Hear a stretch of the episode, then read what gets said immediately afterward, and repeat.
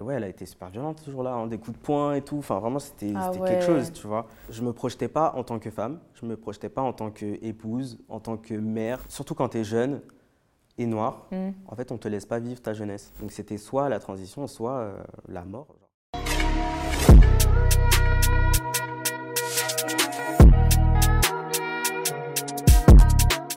Hello, on se retrouve aujourd'hui pour un nouvel épisode de votre format témoignage où j'invite ma communauté à venir nous raconter euh, un petit peu son histoire de vie, euh, par quoi elle est passée.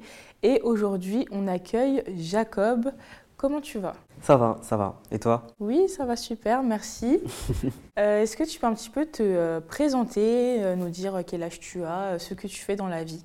Alors, bah, du coup, je m'appelle Jacob, j'ai 19 ans, je suis étudiant en droit et euh, je suis aussi créateur de contenu et euh, à côté de ça, je suis une personne trans. Ok, c'est un truc que tu dis directement euh, quand tu te présentes euh, Alors, sur les interviews, oui, Oui. mais sinon, euh, aux gens comme ça dans la vie de tous les jours, non. Non, t'as pas tendance à le dire. C'est un truc que tu gardes plus pour toi ou euh, c'est tabou ou pas du tout C'est quelque chose que tu arrives à aborder facilement? Alors, pour moi, c'est pas tabou. Maintenant, je pense que tout le monde n'a pas forcément à le savoir, Ouais. surtout si je connais pas vraiment la personne, parce qu'elle peut être, je sais pas, violente, pas cool avec ça et tout, tu vois. Donc, euh, j'attends en général de connaître la personne et si je suis assez à l'aise, euh, je le dis. Et ça fait combien de temps que tu fais ça sur les réseaux? Euh, là, je suis sur les réseaux depuis 2020. Ok. Bah, en tout cas, n'hésitez pas à aller regarder euh, un petit peu euh, ce qu'il fait, euh, surtout si euh, le sujet vous intéresse. Jacob, j'aimerais bien que tu me racontes un petit peu euh, ton enfance, euh, dans quel contexte tu as grandi? Alors, euh, moi, j'ai grandi à la base dans le 95 avec mes deux parents. Et puis, euh, un peu plus tard, euh, je crois que j'avais 5 ans, ils ont divorcé. Après, ma mère a eu un emploi dans, dans Paris, dans un beau quartier en plus, donc on ne respire plus.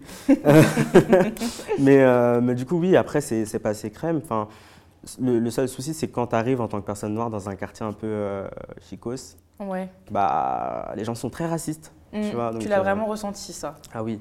oui, Ok. oui. Vraiment, fallait se faire petit euh, le plus possible parce que euh, les gens sont racistes, quoi. Ok. Même à l'école, euh, tu veux dire, à l'école, quand tu allais faire tes courses, tu le ressentais à quel moment? Alors c'est surtout à l'école en fait, Ouais. tu vois, parce que les gens me disaient ouais mais t'es noir, t'as la couleur du caca, je joue pas avec toi. Tu vois, Ah des ouais. trucs comme ça. Du coup ouais j'étais assez isolé. T'avais plus... quel âge à ce moment-là? Alors je suis arrivé dans le 16e à 7 ans. Ah Ouais, ok, Ouais. quand même, jeune. Donc ouais les gens ils étaient quand même pas très sympas. Et puis pareil pour mon genre en fait, parce que tu vois j'étais un peu euh, quelqu'un de masculin mais on savait que j'étais une fille et du coup c'était un peu bizarre pour eux et ils voulaient pas jouer avec moi. Enfin bon c'était... Ah ouais, dès petit, t'avais déjà ce côté euh, où on pouvait t'assigner un genre euh, plus masculin. Ah oui. Ouais. depuis toujours. Mais je sais que quand je suis arrivé précisément euh, dans Paris, euh, tu vois, pendant le déménagement, ma mère m'avait euh, m'avait mis au centre aéré. Mhm. Et quand je suis arrivé, il y a des petites filles qui sont venues me voir et qui m'ont dit Mais t'es une fille ou un garçon? Tu vois Ah ouais, directement. euh, Voilà. Et là, pour la première fois, j'ai dit bah, Je suis un garçon. tu Ok. vois. Et euh, en fait, elles, sont, elles ont dit Ok, elles sont reparties, mais c'est tout. Et j'ai trouvé ça, genre, génial.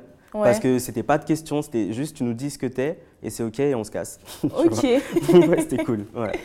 tes, parents, ils avaient remarqué aussi qu'il y avait ce côté chez toi où tu t'aimais peut-être plus euh, être assigné à un garçon qu'à une fille? Moi, on m'appelait un peu le garçon manqué de la famille, Ok. tu vois. Mais en fait, il y a un truc aussi que, que ma mère m'avait dit déjà, c'est qu'elle aussi, elle était garçon manqué et que c'est pas pour autant qu'elle a fait une transition après, tu vois. D'accord. Donc, euh, donc oui, on, on me disait que j'étais garçon manqué, mais ça voulait pas forcément dire que j'étais une personne trans, tu vois, pour eux. Ok. Et tu le prenais bien quand on disait euh, le terme garçon manqué? Moi, je pense que je le vivais bien, mais dans ma tête, je me disais, ouais, enfin, j'aimerais bien être juste un garçon, tu vois, pas garçon manqué, tu vois. Ouais. Ouais. Et tu, donc à ce moment-là, tu le ressentais déjà. Enfin, parce que du coup, pour le coup, je suis pas concernée. Donc, euh, ça a été inné pour toi dès euh, toujours. T'as l'impression d'avoir toujours été un garçon? En fait, oui. Et oui et non. Parce qu'en fait, euh, avant que j'arrive euh, dans Paris, les gens- en fait, on s'en foutait un peu. Tu vois, quand je vivais dans Ouais. le 95, euh, tu vois, quand tu as 4, 5 ans, 6 ans, on s'en fout. On veut Mm. juste jouer, tu vois. Ouais, c'est ça. En fait, en grandissant, du coup, on va t'imposer des. Tu sais, un peu des normes. Tu vois, on va te dire, ouais, mais non, là, tu es une fille, donc il faut euh, que tu te comportes comme ça, que tu fasses ci, tu fasses ça. Et euh, bah, moi, en fait, j'étais un peu détaché de tout ça parce que pour moi, enfin. On doit, on doit tous faire les mêmes choses, tu vois. Il n'y a pas Mm. d'histoire de fille, garçon, on s'en fout, tu vois. Le fait qu'on me dise. euh, Enfin, moi, je sais que par exemple, quand j'étais en primaire, donc dans Paris, je voulais jouer au foot. Tu vois, Ouais. un truc normal. Et les garçons, ils disaient non, je vais pas jouer au foot avec une fille, tu vois. Mm. Et, euh, et je leur dis, si, si, mais je vais jouer en fait, j'ai envie de jouer, je vais jouer. Mm. Et ils sont tous sortis du terrain. Ah et je me suis retrouvé euh, tout seul sur le terrain avec la balle. Ok. Voilà. Tu me disais que du côté de ta famille, euh, ça allait dans le sens où euh, ils disaient que voilà, si tu étais garçon manqué, enfin, pour eux, ils ne voyaient pas le mal. Est-ce qu'à un moment donné, ça- ton identité, elle a commencé à poser problème? Je pense que c'est vraiment euh, vers mes 15 ans, Ouais. parce que j'avais un, un style très masculin. Et tu vois, ma mère voyait en fait que normalement, quand t'es garçon manqué, ça, ça, ça s'arrête un jour, Ouais. tu vois. Elle, elle avait l'impression que ça finissait jamais. Donc, euh, ouais, c'est vrai qu'elle me disait. euh, un jour, elle m'a appris, elle m'a dit Mais pourquoi tu te travestis Tu vois. Mm. Elle avait compris parce qu'en vrai, moi, j'avais une poitrine qui était assez forte à l'époque. Ouais. Et du coup, je mettais des gros sweats, je mettais des gros pantalons. Je mettais, enfin, le but, c'était de me camoufler le plus Ouais. possible, tu vois. Et euh, je pense qu'elle l'a compris au bout d'un moment, tu vois. Donc, euh, donc, ouais, ça déjà, c'était compliqué. Et du coup, ta relation avec ta mère, elle était comment euh Ah bah, c'était pas très simple, pas très safe, surtout. Tu vois, c'est pas le genre de personne avec qui je peux m'asseoir et parler de tout. Mm. C'était plus une personne qui me faisait peur. Et pareil, quand euh, je faisais des bêtises ou que j'avais des problèmes, bah, je pouvais pas lui en parler. Parce qu'en fait, je savais que j'allais avoir encore plus de problèmes si je lui en parlais. Tu vois. Mm.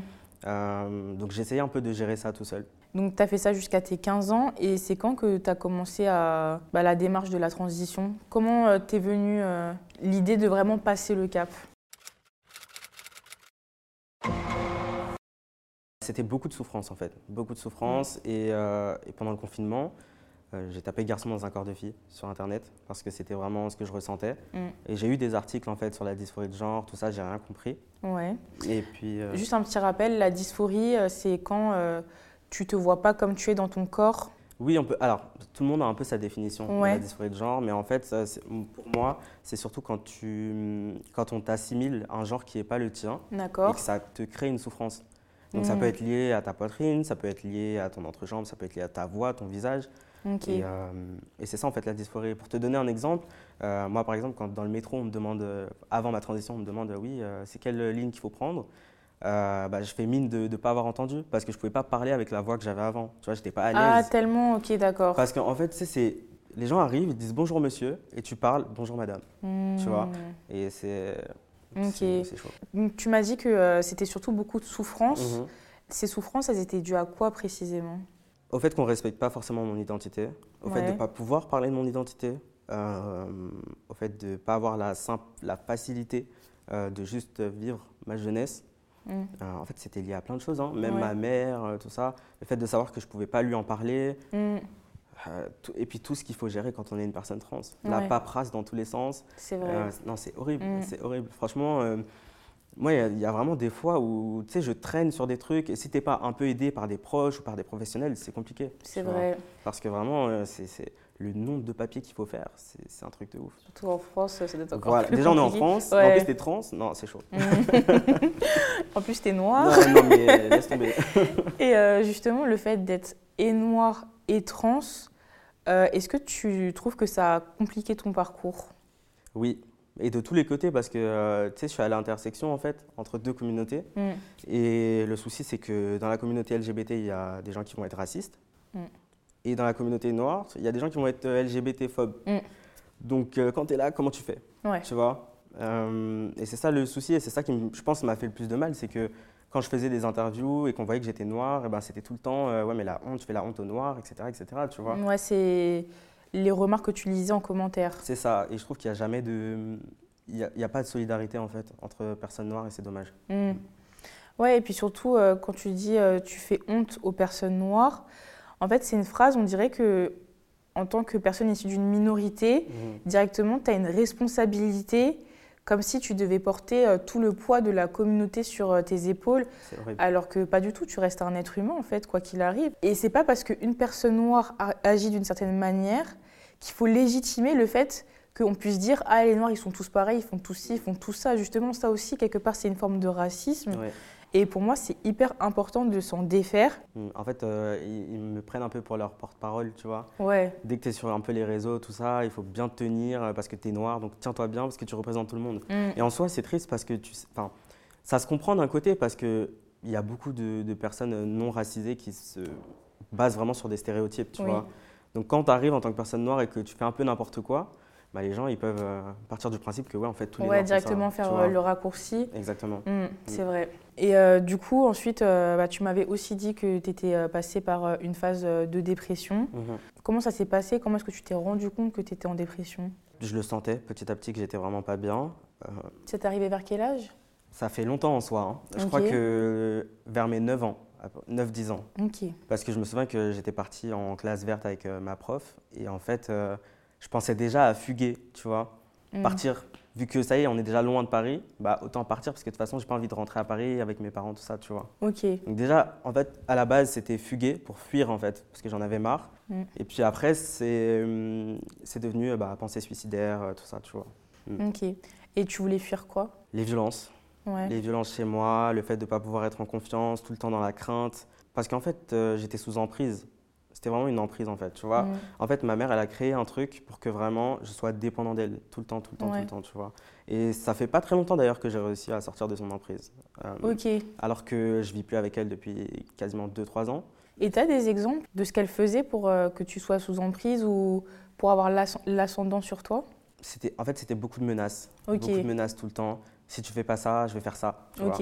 Euh, et elle m'expliquait pas vraiment en fait pourquoi elle attendait. euh. Honnêtement, j'ai pas appris grand chose en fait en vivant euh, avec elle.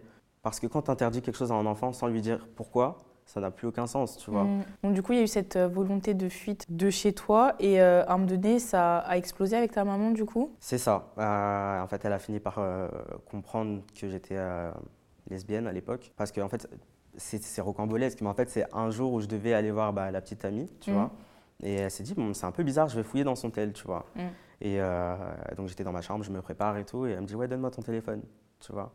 Et moi, je commence à paniquer. Je me dis, non, là, si elle voit les messages, euh, je suis dans la merde, tu vois. Mm, Donc, je me suis dit, vu qu'elle va le savoir, autant que je lui dise moi-même. mm. Tu vois, je pense que c'était un peu mieux, tu vois. Donc, euh, je lui explique que voilà, bah écoute, là, je vais sortir, je vais voir une fille, on sort ensemble, tu vois. Mm. Et je lui dis, je suis bisexuel, j'aime les filles et les garçons. Et euh, elle me dit, ok, mais euh, c'est c'est qui ton mec du coup? Et je lui dis, bah, je suis bisexuel, mais je sors pas avec deux personnes en même temps, tu vois. Mais ça, elle comprenait pas. Et puis, un peu plus tard, je me sens que la nuit, elle est venue dans ma chambre et elle m'a dit, oui, bah écoute, euh, je t'aime, je suis fier de toi, euh, tu seras toujours mon enfant, machin et tout. Et puis après, quelques jours après, je pense qu'elle en a parlé à la famille et changement de comportement, donc ouais, c'était c'était Ah ouais Mm. Donc en fait, au début, c'était pas du tout un problème et dès qu'il y a eu, euh, Je sais pas ce qui s'est passé dans sa tête exactement. Mais en tout mais il y a eu un revirement euh, que t'as pas compris. c'est ça en fait. Je pense qu'elle a, elle a vraiment été choquée. Mm. euh, parce que c'est quelqu'un qui, qui avait beaucoup d'attentes de moi, Ouais. beaucoup de projets sur moi. Euh, T'es l'aîné? Oui, oui. Ouais. Mm. Bah, à la base, je suis, je suis enfant unique. Mon frère, il est né en 2017, tu vois. Ouais, non, Donc c'est très récent. Ouais. Ok. Et euh, du coup, tu m'avais aussi expliqué qu'à un moment donné, tu es arrivé en foyer. Qu'est-ce qui a fait que euh, du coup, tu as, quitté chez toi pour euh, aller en foyer? Quand ma mère a su que j'étais une personne trans, euh, elle a été très très violente, de plus en plus en fait. Avec les mots ou aussi euh, Physiquement physiquement, aussi, en fait, euh. Tu vois, en fait, j'ai un cousin, euh, il a envoyé en fait un, mon compte Twitter où je parlais de ma transition, etc. Il l'a envoyé à mon père, et mon père, au lieu de, de m'en parler, il l'a envoyé à ma mère. Mm. Et du coup, ce jour-là, ma mère, elle rentre à la maison, et puis euh, elle dit Écoute, bon, bah, il faut que je. Elle, elle dit à mon beau-père Oui, occupe-toi de, de- de- du petit, donc mon petit frère, il faut que je parle à mon enfant. Donc euh, je me dis Bon, Mm. chelou, mais ça devrait bien se passer, tu vois, je sais pas. Et en fait, elle rentre dans la chambre, elle, elle ferme la porte à clé, et elle me frappe. Tu- Mais vraiment, Mm. genre, elle prend tout ce qu'elle trouve, Ah et elle ouais. me jette dessus. Elle a cassé euh, même mon iPad, c'est comme ça, elle tapait sur la table. Enfin, c'était. Et tu sais, mon iPad, c'était un peu toute ma vie parce que bah, j'écrivais dessus, je faisais plein de choses dessus. C'était un peu Mm. mon, mon exutoire, tu vois. Et euh, Donc même elle, en fait, elle se servait de trucs dont elle savait qui étaient importants pour toi euh, pour t'atteindre. ouais. Exactement. Ok. Et euh, ouais, elle a été super violente ce jour-là, hein, des coups de poing et tout. Enfin, vraiment, c'était Ah ouais. quelque chose, tu vois. Et à partir de là, je me suis dit, non, là, franchement, il faut que j'en parle. Mm. Tu vois, parce que si on continue comme ça, un jour, elle va me tuer, Ouais. tu vois. Et euh, donc, j'en ai parlé à mes amis qui ont contacté du coup le 119, c'est SOS Enfance. Et puis après, on a eu une enquête, machin et tout. Et après, j'étais placé en foyer. Ok. Et du coup, quand t'es arrivé en foyer, comment ça s'est passé? Alors moi, il faut savoir que j'ai été placé dans un foyer pour garçons. À ce niveau-là, on peut se dire que tout va bien, tu Mm. vois. Sauf qu'en fait, quand tu arrives dans un foyer de garçons en tant que personne trans, bah, le problème est toujours là. Ouais. tu vois. bah ouais. Parce que eux, pour eux, bah, ils te voient pas forcément comme un garçon, ou bien euh, ils sont pas forcément informés, ou bien, enfin, tu vois. Du coup, les foyers ne sont pas mixtes ou il y en a qui le sont? Peut-être qu'il y en a qui le sont, mais euh, en tout cas, nous, c'était vraiment que des garçons. tu D'accord. Donc, ouais, je ne sais pas du tout. Mais euh, ouais, c'était compliqué. Même les éducateurs, ils n'étaient pas du tout formés sur les questions de transidentité, de dépression. Donc, euh, ils étaient assez violents avec moi, verbalement. Euh, parce que tu vois, il y a une période où j'étais tellement mal que j'arrivais pas à aller en cours. Et donc, tu sais, ils venaient dans ma chambre le matin en mode Putain, mais t'es encore en train de dormir, tu fais du tourisme scolaire et tout. Hmm. Pourquoi t'es encore dans ton lit et tout? Et moi, j'étais là, genre, je vais juste mal en fait. Tu vois. Ouais, Donc, c'était compliqué. Mm. ok. Et puis, euh, et puis, il y a eu aussi un truc un peu grossophobe aussi, parce que, euh, tu sais, il y a eu la rentrée, Hmm. et puis ils ont inscrit tout le monde à des, à des sports, tous les jeunes. Et donc, moi, je me dis, bon, ok, bah, peut-être que moi aussi, ils vont m'inscrire, tu vois, j'attends un peu. Et en fait, j'arrive euh, début octobre, je leur dis, bon, bah, moi aussi, je veux faire du sport, tu vois. Et ils m'ont dit, ah non, mais de toute façon, toi, t'es trop gros pour faire du sport. Et en fait, Ah j'ai pas compris comment je suis censé être moins gros si vous m'interdisez de faire Ben, du sport, tu vois. totalement, c'est tellement pas logique. Mais, Mais, euh, en fait, je pense que c'était un foyer qui voulait pas vraiment investir pour moi, Mm. tu vois. Et, euh, et j'avais même un éducateur qui faisait d'autres remarques. euh, oui, euh, alors, tu sais, on mangeait un truc et tout, je sais pas, c'était assez fort et tout. Il me regarde, dit, ah, mais ça, c'est pas pour les fillettes. Tu vois, des trucs comme ça. Hmm. Donc, ouais, non, c'était c'était chaud. Ok. Et du coup, tu es resté combien de temps dans ce foyer? Euh, de mai 2021 à décembre 2021. Ah ouais, ok, donc ouais, vraiment pas longtemps. Ouais, non, franchement, j'en avais marre. Ouais, C'était ouais, du- déjà trop. ouais. Mm. Et euh, du coup, quand tu es parti, tu es retourné vivre chez tes parents? Oui, je suis retourné vivre euh, chez mon père, du coup, parce que ma mère voulait pas me, me récupérer. Et le pire, c'est qu'elle m'a vraiment laissé dans la galère parce que euh, elle, me soutenait pas, euh, et même financièrement. Enfin, tu vois, donc Mm. j'étais que chez mon père. ouais. Ok. Et ton père, lui, il le vivait comment, la situation? Mon père, c'est quelqu'un qui parle pas beaucoup. Donc en réalité, euh, je pense que ça a dû le saouler un peu, Hmm. mais, euh, mais j'ai pas plus d'infos que ça. Parce Il parle te l'a pas fait ressentir, en tout cas. Alors au début, j'ai senti que ça le saoulait quand même euh, que je vive chez lui. Ok. J'avais l'impression d'être un peu euh, De trop? de trop et puis surtout, il y a ce stress permanent où tu te dis OK, mais là si je fais un truc pas bien et qu'il me met dehors, je vais où? C'est vrai. Tu vois? Mm.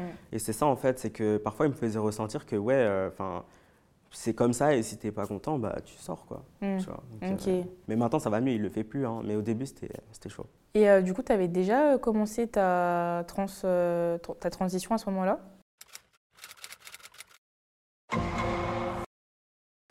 Oui, j'avais commencé les hormones en cachette du coup depuis février et je suis sorti en décembre. Donc, tu avais quel âge quand tu as commencé? Euh, 16 ans et demi. Ok. Mm.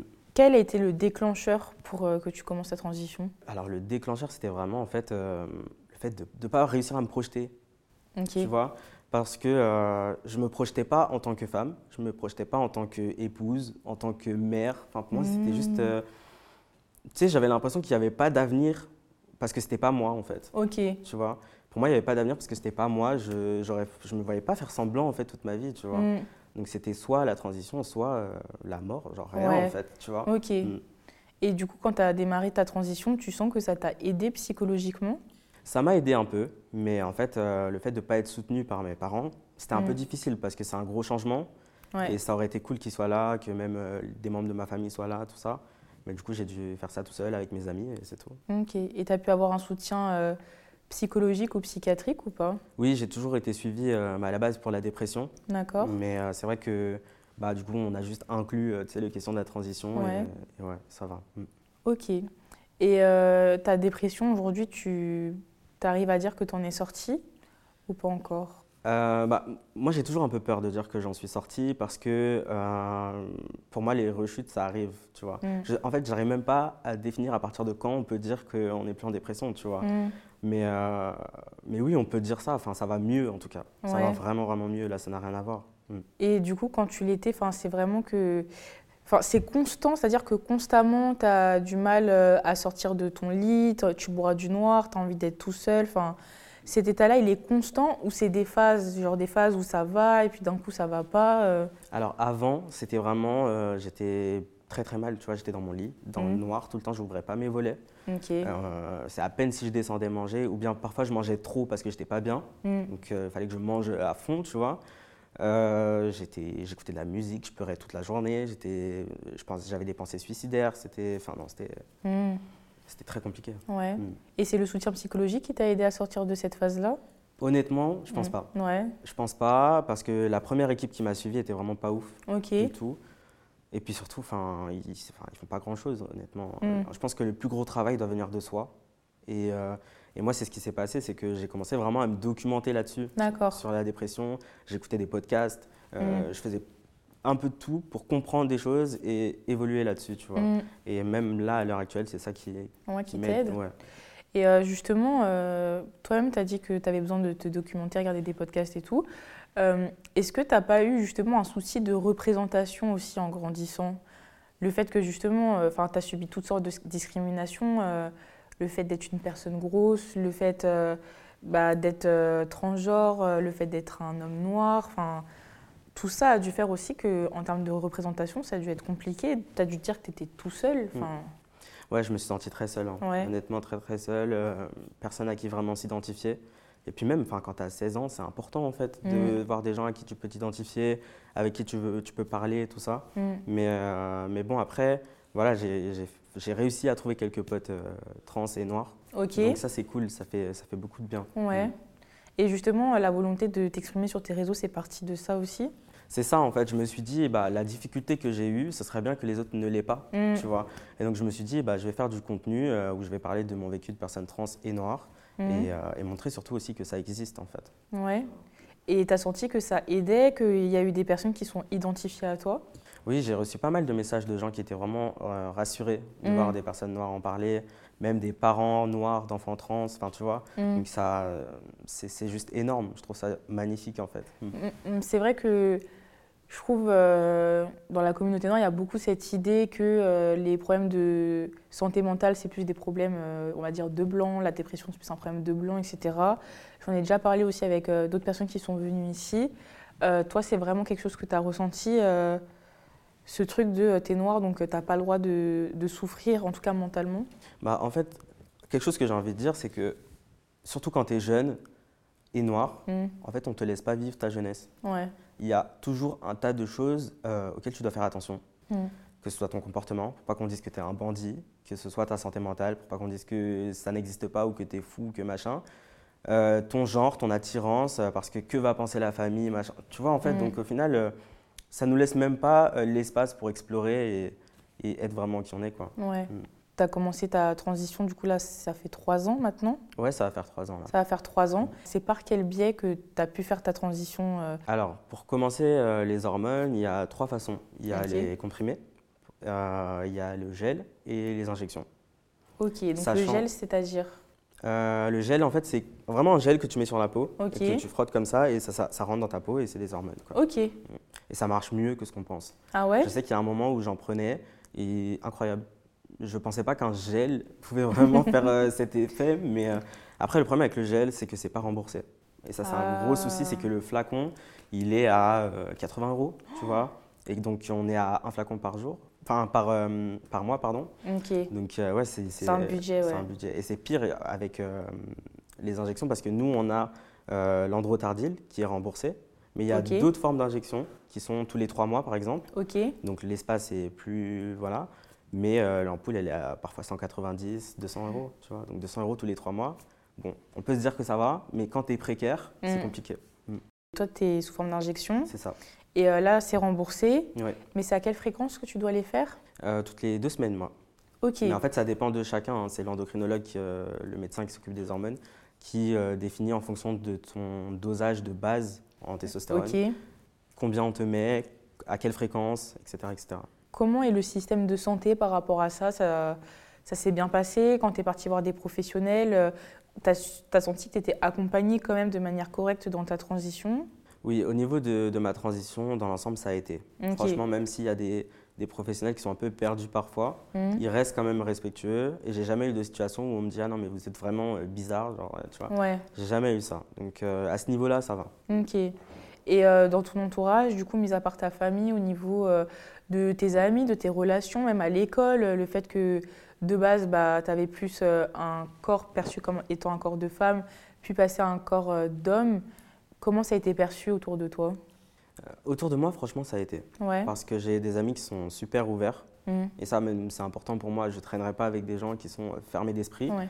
Euh, et à l'école, franchement, ça se passait bien, notamment au lycée. Euh, je trouve que j'avais des classes toujours hyper soutenantes. Euh, quand il y a des profs qui m'appelaient euh, par mon ancien prénom, Mhm. Moi, mes camarades disaient Ah non, mais c'est pas ça. Genre, tu vois, ils corrigeaient. Ouais. Et, Et ouais, ça s'est vraiment bien passé en fait dans Mm. l'ensemble. Je pense que c'est vraiment les gens qui sont vraiment extérieurs qui, qui sont un peu problématiques. Quoi. Mm. Et justement, aujourd'hui, on entend de plus en plus de personnes euh, qui ne veulent pas être assignées à un genre. Mhm. Pourquoi est-ce que tu n'as pas juste voulu que on te dise, bah écoutez, maintenant je veux être un homme? Pourquoi tu as ressenti ce besoin de faire euh, une transformation qui est physique alors qu'aujourd'hui, on va dire, c'est possible euh, d'être une femme? Enfin, oui, c'est vrai, mais euh, dans l'idée, bon, alors dans l'idée, oui. Oui, dans l'idée. oui. Mais dans les faits, euh, quand tu arrives quelque part et que tu as un physique féminin, euh, on va pas te dire monsieur.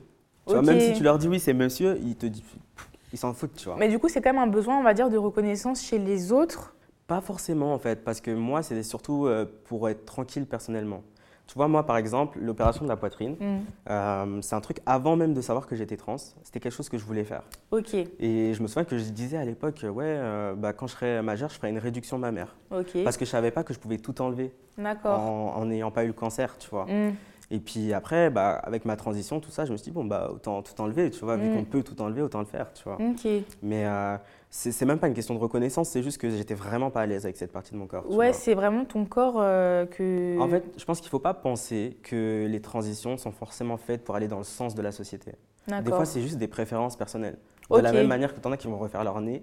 Toi, si tu as envie d'enlever tes seins, tu le fais, tu vois. Je vois, ouais. Ok, Mm. ok. Après, il y a des gens qui le font pour leur genre, mais c'est pas le cas de tout le monde. Ouais. Mm. Ok. Et toi, tu penses c'est vraiment ça c'est, il y avait certains, Parce que tu m'avais aussi parlé de ta voix. Mhm. Donc, ça, il y avait vraiment certaines caractéristiques physiques que tu ne supportais pas chez toi, du coup. Franchement, la voix, euh, en fait, moi, la voix, par contre, c'était plus par rapport aux autres, tu vois. D'accord. Parce que euh, c'était une manière d'avoir euh, mon identité qui était respectée, en fait, Mm. tu vois.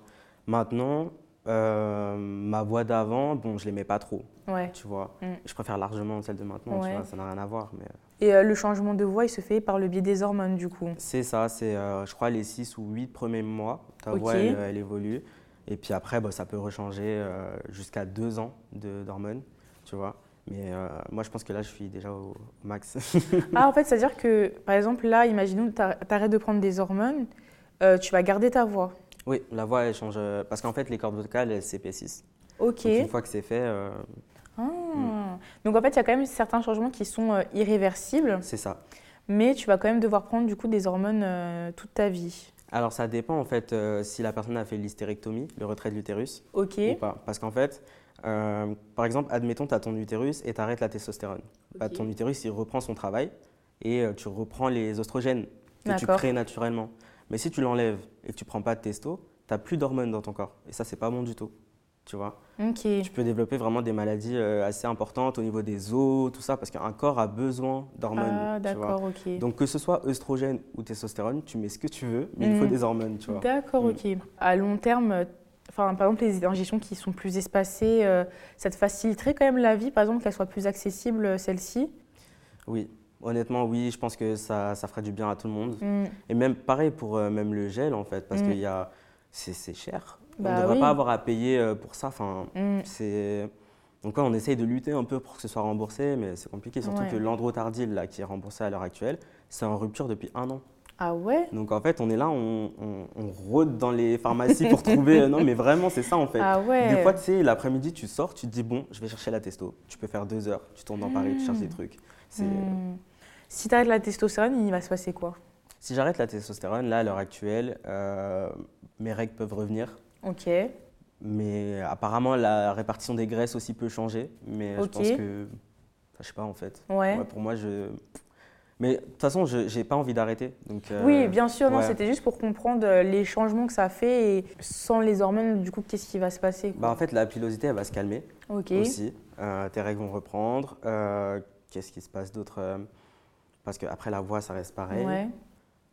Franchement, je pense pas qu'il y ait Ouais, autre d'autres. chose. euh, euh, ok, ouais. d'accord. Mm. À travers euh, les réseaux, quand tu partages tout ça par rapport à, à ta transidentité, tu as reçu du coup des commentaires de gens euh, qui étaient beaucoup moins compréhensifs? Oui. Ou c'est assez safe comme. Non. en vrai, il y a des gens qui sont safe, hein. honnêtement, il y a des gens qui sont safe. Maintenant, quand tu es sur TikTok, c'est. Ouais. Instagram, ça va encore, Mhm. mais TikTok, c'est- bazardé. hein. Ah ouais Ah, c'est chaud. c'est chaud. Franchement, Mhm. je me sens quand je me suis lancé au début, c'était pas possible. Là, maintenant, ils ont, je pense qu'ils ont capté qu'ils n'arrivaient pas trop à me déstabiliser par rapport à ça, donc ça va. Mais avant, oh, c'était chaud. Ah ouais Mm. Ok. Et ça va, tu l'as pas trop mal euh, vécu? Enfin... Un peu quand même, hein. Mm. un peu quand même, surtout que j'étais jeune, j'ai ouvert mon compte, j'avais 16 ans, tu Ouais. vois. Donc c'est chaud, mais maintenant, euh, ça me fait plus grand-chose. Mm. Ok. Et dans la rue, dans ton quotidien, euh, ça va? Enfin, T'es pas forcément embêté par rapport à ça ou? Bah, maintenant, plus du tout. plus du tout? Plus du tout. Euh, je fais même des. Parce que tu sais, j'ai changé mes, mes papiers Mhm. à l'état civil. Euh, ça, c'était quelque chose aussi. Mais, euh, mais dans la vie de tous les jours, franchement, il n'y a plus personne. Il n'y a plus rien qui peut faire qu'on va me cramer, tu vois. Ouais, En soi, euh, ma carte, tout est fait, ma Mm. tête, tout est fait. Ouais. enfin, tu vois. Donc en soi, euh, des fois même, je sais pas, je, commence à travailler, tu vois, et je leur dis jamais que je suis trans. Ouais. Et ils n'ont pas besoin de le savoir, de toute Totalement. façon, tu vois. Et ça met combien de temps à peu près pour finir sa transition? Alors en réalité, en fait, ça dépend. Il n'y a pas vraiment de, de durée, en fait, tu vois, parce Mm. qu'en fait, chacun prend son temps comme il... euh, Ouais. chacun, tout le monde a un rythme, en fait. Ok. Donc honnêtement, euh, tu sais, il n'y a pas de moment où tu te dis, ouais, 5 ans pour tout le monde, tu vois. Oui, pas- je vois. C'est vraiment au feeling, quoi. Et toi, tu considères que la tienne, tu l'as terminée?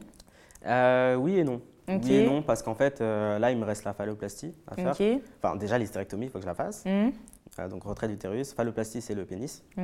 Euh, mais là, au point où j'en suis, pour l'instant, ça va. Euh, maintenant, je pense que le reste, c'est juste du bonus, en fait. Mhm. Je sais pas si je considère ça vraiment comme, euh, comme une transition. Ouais. Pour moi, c'est plus un choix personnel. Esthétique et personnel, ouais, ça, ok. Mm. La- on dit la phalloplastie. C'est ça, phalloplastie. Je, enfin, je sais qu'il y a quand même beaucoup d'hommes trans qui passent pas forcément cette étape-là. Mhm. Toi, c'est pour une question esthétique que tu veux le faire? Euh, alors moi, c'est surtout pour la manière dont je me projette avec moi-même et dans ma sexualité aussi. Ok, d'accord. Euh, en fait, c'est surtout ça, c'est juste pour être plus à l'aise moi, avec moi-même Ouais, et avec euh, les autres personnes bah, qui auront à voir euh, mon zizi. Et aujourd'hui, du coup, c'est quoi les rapports que tu as avec ta famille? Ils ont enfin compris qui t'étais? Alors du côté de mon père, aucun souci. Aucun D'accord. souci. Euh, même récemment, j'avais fait une interview avec mon grand-père. Je Ah. sais pas si tu avais vu. Non, je l'ai pas vu celle-ci. Bah, elle est sur mon compte. Ok, j'ai euh, regardé. Et lui, pareil, il est super soutenant. Tu sais, c'est un peu le, le chef de la famille, tu vois. Donc si lui il me soutient, Oh, C'est bien. tout le monde suit en fait. Ouais. Donc ça c'est cool. Du côté de mon père, ça va, mais du côté de ma mère, euh, voilà. C'est toujours compliqué. Franchement, bah eux, euh, enfin du côté de ma mère, ils vivent tous au Ah, eux, c'est même en fait la famille. C'est pas que ta mère en elle-même, c'est même. Ah oui, c'est ma mère plus ouais. l'entourage, oui. Surtout qu'ils vivent au Bénin. Et bon, là-bas, c'est- Ouais. tu vois. Il y a eu euh, des connotations un peu religieuses. Enfin, je sais que voilà, ça peut être aussi euh, assimilé euh, soit de la sorcellerie, soit au diable, des choses comme ça. On t'a fait ce genre de remarques? Moi, je sais que ma mère m'avait déjà dit que j'allais finir en enfer, que je voulais pas être sauvé, tu vois, des trucs comme ça. Mais, mais sinon, après, dans l'ensemble, bah, après, je sais que ma grand-mère, parfois, elle me dit Oui, il faut que tu retournes à l'église, il faut que tu recommences à prier, machin. Mhm. Mais, euh, Mais prier, c'est dans un but que tu te rapproches euh, de ta spiritualité ou dans un but que tu changes? Plutôt dans un but que je change, je pense. Parce que tu sais, quand j'étais, euh, quand j'ai dit, enfin, quand ma mère a su que j'étais lesbienne, eh ben, elle m'a emmené chez un prêtre, tu vois. Ouais. Donc pendant 30 minutes, j'étais assis avec un prêtre, même plus de 30 minutes. Et, et Mm. le gars, il me racontait sa vie, que oui, euh, c'est Adam et Ève, et que euh, euh, il faut pas penser que tous les hommes sont mauvais. tout. Je dis, mais j'ai pas dit que les hommes étaient mauvais, juste ils m'attirent pas plus que ça. Enfin, Ouais. tu vois, Mm. ça s'arrête là. Et lui, il disait, oui, mais tu sais, Dieu attend que tu fasses des enfants, et que machin, et que Mm. ceci. Et pendant 40 minutes, il a essayé de me laver le cerveau, mais ça n'a pas marché en Ouais. fait. Mhm. Mm. Et justement, la question des enfants, euh, c'est quelque chose. Enfin, t'aimerais avoir des enfants plus tard? Honnêtement, non. Non? Non, parce qu'en fait, mon expérience de la vie fait que mettre au monde un enfant qui n'a rien demandé, c'est pas forcément la meilleure des choses. Tu vois, je pense Mm. que il y a beaucoup de souffrance sur Terre, beaucoup, enfin c'est la merde ici, hein, Mm. clairement, clairement, c'est la merde. Mm. Et je pense que, en fait, faire un enfant, c'est un peu égoïste. Ouais, t'as cette vision-là. De se dire, ouais, euh, bah, je vais faire un enfant parce que j'ai envie d'en faire ou parce que je trouve ça trop mignon, Mm. mais en fait, euh, tu le ramènes dans un endroit où c'est la merde. Ouais. Et en plus, euh, il y a des risques qui soient pas bien, qui, enfin, tu vois. Et il y a beaucoup de gens qui sont pas prêts à être vraiment parents Ouais. et qui font des enfants juste parce qu'ils en ont envie. Mm. Et ça, je trouve ça abusé. Ok. Mm. Ouais. C'est c'est un peu en protection par rapport à toi-même, non? Comment toi tu l'as vécu euh, Oui. j'ai l'impression, ouais, par C'est rapport à ton ça, et puis, éducation. euh, et puis même, c'est- en fait, c'est une responsabilité qui va être sur toute ma vie. Mm. Et euh, enfin, je sais pas. Après, je suis encore jeune, tu Oui. vois. Mais c'est vrai que l'idée d'avoir des enfants, c'est pas forcément quelque Ouais. chose qui me met vraiment à l'aise, quoi. Mm. Et qu'est-ce qui a fait que tu t'es dirigé vers le droit? C'était du coup une volonté euh, de défendre? Enfin, ça vient d'où? Euh, un peu des deux. Ouais. En fait, disons que c'est. En fait, alors il y a deux choses. Déjà, ça m'intéresse le droit. Euh, je pense que avec ma, ma problématique, mes problématiques d'ailleurs, il y a vraiment quelque chose à faire à ce Mhm. niveau-là pour aider les gens. Et puis aussi parce que j'ai été euh, dans les procédures avec ma mère. C'est vrai. J'avais une avocate qui, qui me boostait vraiment, qui me disait ah oui mais faites du droit, vous avez vraiment la capacité de le faire et tout et tout. Et, euh, et je l'ai écouté. Je l'ai écouté, je me suis inscrit en me disant bon, à voir, tu vois. Ouais. Et en fait finalement je kiffe. Trop bien. Ouais. Donc euh, c'est- génial. Trop cool. Bah écoute, merci beaucoup Avec plaisir. pour ton témoignage. Franchement, c'est.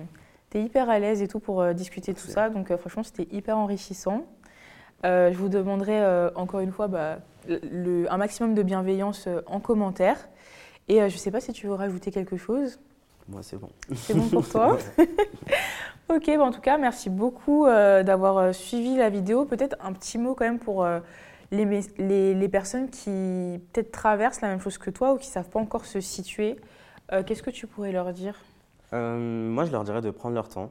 Ouais, de prendre leur temps, de, de s'assurer qu'ils sont en sécurité avant d'en parler, parce que ça peut vite euh, mal tourner. Donc Mm. prendre son temps, euh, s'écouter et, et, et se dire aussi que c'est ok de mal se sentir, que ça existe et Ouais. que c'est pas parce qu'on est différent qu'on mérite rien, Mm. qu'on mérite de ne pas être aimé.